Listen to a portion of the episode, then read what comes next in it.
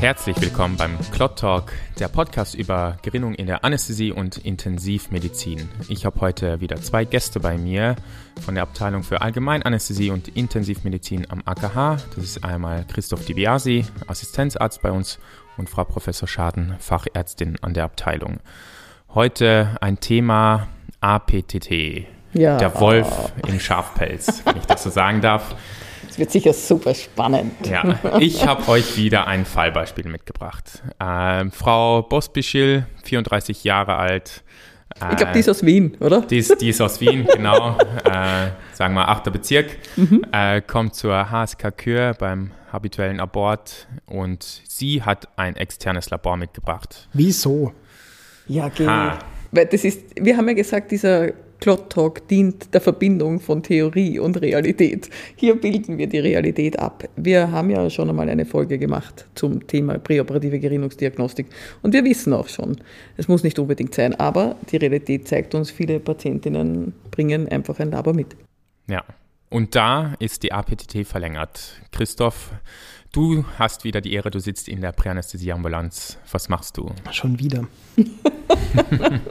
ein wichtiger Teil der Anästhesie. Das ich glaube, das ist schon ein unterschätzter sehr, Teil ja, wahrscheinlich. Sehe ich auch so. Genau, genau in Fällen wie diesen wird es interessant. Ich glaube, zuerst müssen wir uns wieder anschauen, was ist die APTT eigentlich, die aktivierte partielle Thromboplastinzeit. Ja, im Endeffekt ist es wie bei der Prothrombinzeit. Das ist eine Zeit, in der das Blut bzw. wieder das Blutplasma gerinnt und diesmal, jetzt haben wir uns bei der Proton-Beam-Zeit äh, haben wir gesagt, da wird das extrinsische System angeschaut. Und äh, bei der APTD ist es andersrum, da wird das intrinsische System angeschaut. Ich habe das Blut oder das Plasma, gebe meinen Aktivator dazu und messe die Zeit, bis das Blut gerinnt. Und ähm, hier ist wieder so, das sind unterschiedliche Reagenzien, die verwendet werden, das sind unterschiedliche Labore, die das messen, die haben ähm, unterschiedliche Testsysteme. Oh. Interessanterweise gibt es aber nur einen Namen, oder? Da gibt es nicht äh, so wie bei der BTZ, DPZ und so weiter, sondern es heißt immer aktiviert APTT, APTT ja. oder? Mhm. Ja. Obwohl so, man, man, könnte meinen, es ist immer der gleiche Test, ja. oder? Aber in Wirklichkeit ähm, sind so viele verschiedene. Also ich glaube, es sind über 20 verschiedene Möglichkeiten. Da steht immer APTT drauf und trotzdem so viele verschiedene Sachen drinnen. Ja. Also nicht standardisiert ist, glaube ich. Hier genau, voll. Also man muss immer, also das macht es uns natürlich nicht leichter, weil die Frau Postbesil kommt jetzt mit einem aus dem achten Bezirk, der achten Bezirk kommt mit einem externen Labor, also nicht genau. mal unser eigenes. Ja. Und Genau, also es ist nicht standardisiert, da muss man wirklich, glaube ich, aufpassen, vor allem wenn man sich einmal äh, Normwerte oder so merkt von ja, so einem und ich glaube, wir wissen ja auch nicht genau, wer hat es abgenommen. Also, genau. also und, und wie, wie ist es, wenn externes Labor das war, wie inwiefern sind die präanalytischen Vorbedingungen hier eingehalten Voll, worden? Weil ja. sind in der Gerinnungsdiagnostik eh schon eher wichtig. Also da merkt man schon äh, schnell, wenn da was ein Fehler passiert ist, weil also ganz wichtig bei solchen Sachen ist, nicht so lange stauen und das Räuchern, da hat man Zitraträuchern, die müssen wirklich bis zur Markierung gefüllt sein. Ja. Genau, also, also stimmt das Verhältnis nicht zusammen zwischen Zitrat und äh, Wenn man un ja. Unglück genau. hat, der Praktikant hat irgendwie die Vene lang gestaut und nicht gleich getroffen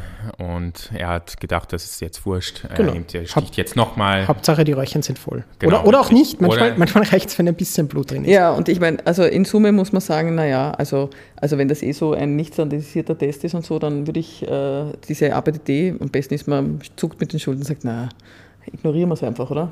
Ich glaube, in dem Fall gönnen wir uns, also dass wir das noch einmal abnehmen und kontrollieren. In dem Fall. Also es ist natürlich leicht, ähm, das zu ignorieren. Jetzt können wir auch sagen, ja, jetzt machen wir mal bei der, bei der äh, Patientin diesen äh, Ögari-Gerinnungsbogen durch. Ah ja. Mhm. Also das können wir schon machen. Was sagt sie uns? Kommt.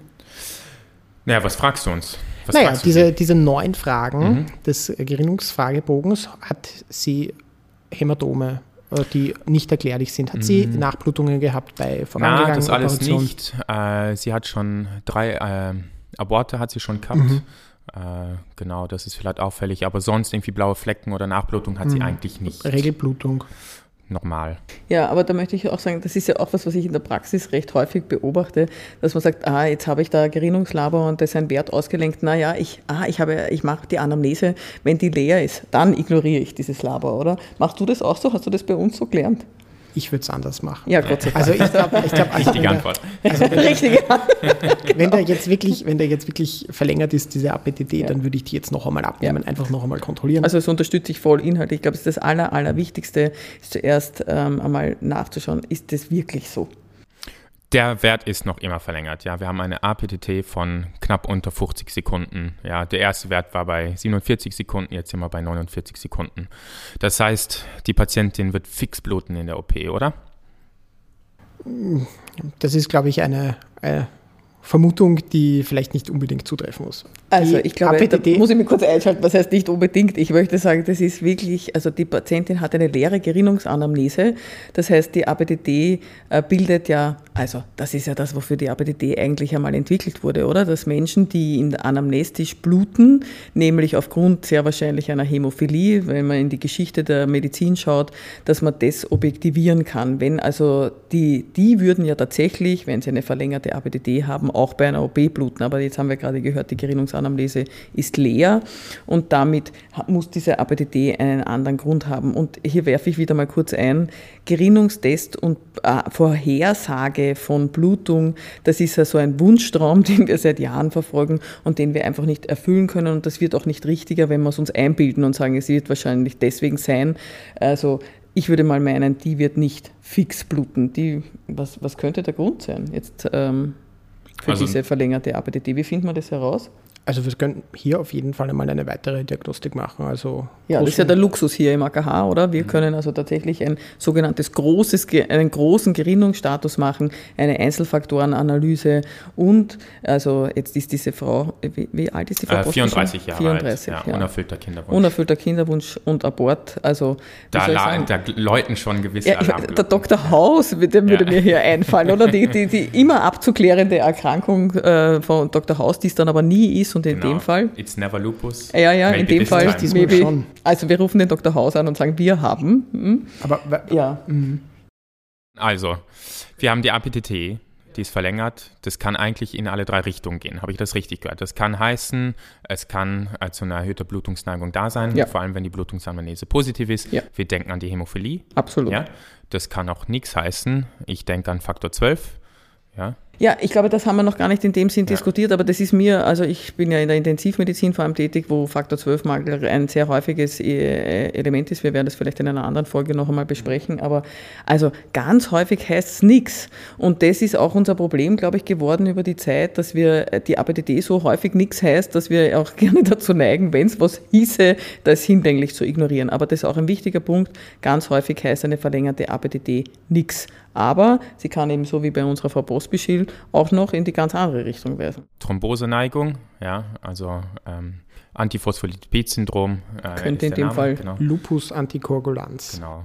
Und auch da äh, kann man ja nochmal sagen, äh, die Tests, die da gemacht werden, sind ja eigentlich der APTT gleich.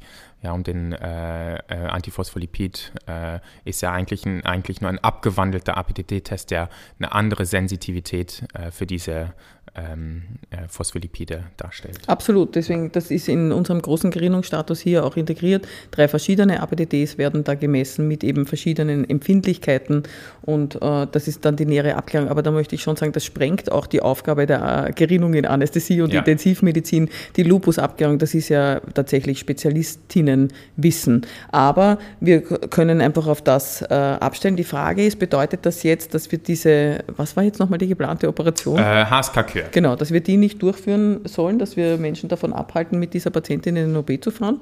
Ja, definitiv nicht. Ja, ich glaube auch. Also, also das muss man so sagen, da wissen wir und, und haben auch äh, keine, äh, keine Hemmungen unter Anführungszeichen, eine, wenn gewünscht, ein regional anästhesiologisches Verfahren durchzuführen zum Beispiel. Ja. Mhm. Ich habe noch gelernt, APTT, unfraktioniertes Heparin. Ah, ja. Hm. Sollten wir auch vielleicht noch kurz erwähnen. Ja. Mhm. Was kannst du dazu sagen? Ja, also da ist, also wenn ich unfraktioniertes Heparin verwende, um jemanden therapeutisch anzizirkulieren, möchte ich das ja monitieren, um zu wissen, wie viel ähm, Heparin muss ich rauf, runter gehen. Und das macht man eben mit der APTT. Kann man, also da kann man alle direkten äh, Thrombin-Antagonisten kann man damit äh, quantifizieren. Und üblicherweise stellt man dann das äh, Heparin so ein, dass man auf die ähm, auf das Doppelte oder bis auf das zweieinhalb, ja. zwei, zweieinhalbfache vom, vom oberen Normwert kommt mit seinem Heparin-Perfusor. Ja, wobei ich wirklich, auch hier bin ich kritisch, also ich bin der APDT gegenüber überhaupt kritisch. Ähm, das ist zwar ganz etabliert, dass das so gemacht wird, aber wenn man tief in die Literatur schaut und in die 80er Jahre zurück, dann findet man, dass das auf, einer, auf einem Wissen basiert, wo 250 ähm, Patientinnen, glaube ich, überprüft wurden. Und da war es auch so, dass ob die APDT verlängert war oder nicht durch die unfraktionierte Heparingabe, das war eigentlich so eine 50-50-Chance, also Münzwurf. Trotzdem hat sich so etabliert in der Medizin, dass es gemacht wird.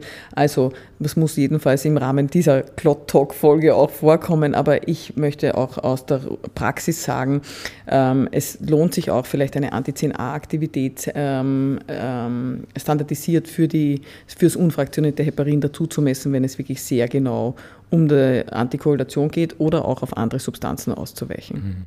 Also äh, unfraktioniertes Heparin und direkte Thrombin-Inhibitoren. Ja, schon. So steht es im Buch geschrieben. Ob das in der Praxis sich auch immer so leben lässt, ähm, da bin ich nach vielen Jahren ja. kritisch.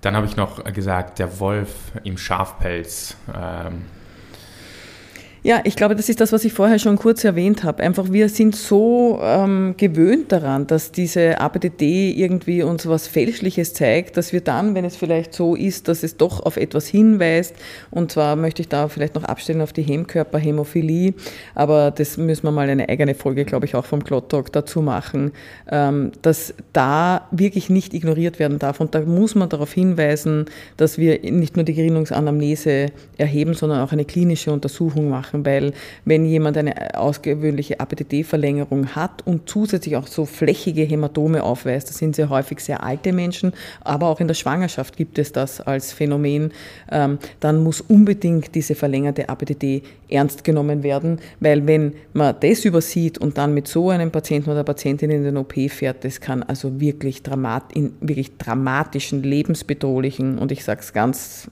intensiv katastrophalen Blutungen enden großer Wolf im Schafspelz dann. Ja, genau. Ja, das ist, mhm. also wenn man das mal gesehen hat, das vergisst man nicht ja, mehr. Das glaube ich. Ja, und das kommt ja oft vor. Also ich sehe auch regelmäßig APTD-Verlängerungen, die wir meistens ignorieren, weil eben auch die Klinik fehlt. Ja, ich möchte da vielleicht hinweisen noch auf eine, eine Publikation, die ich im Laufe meiner Ausbildung einmal gelesen Gerne. habe.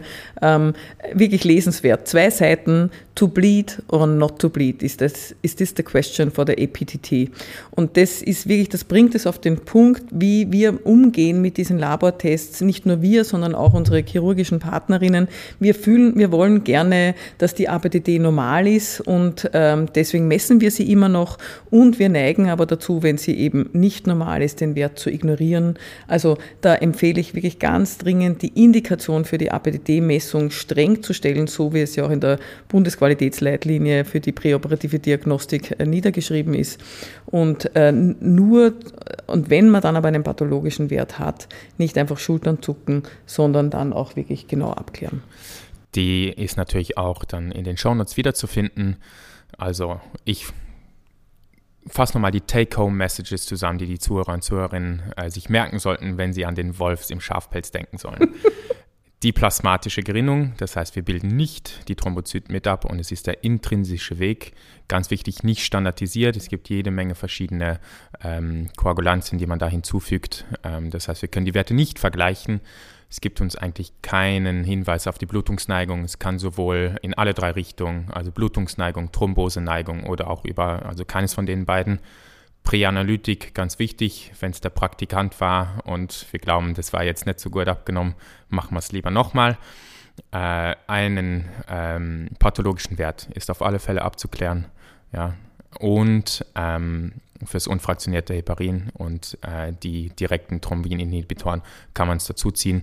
Ist jetzt auch nicht unbedingt das Gelbe vom Ei, aber ähm, zumindest ein, ein Richtwert. Habt ihr dem noch was zuzufügen? Ich möchte das zufügen, was ich jetzt schon immer hinzufüge.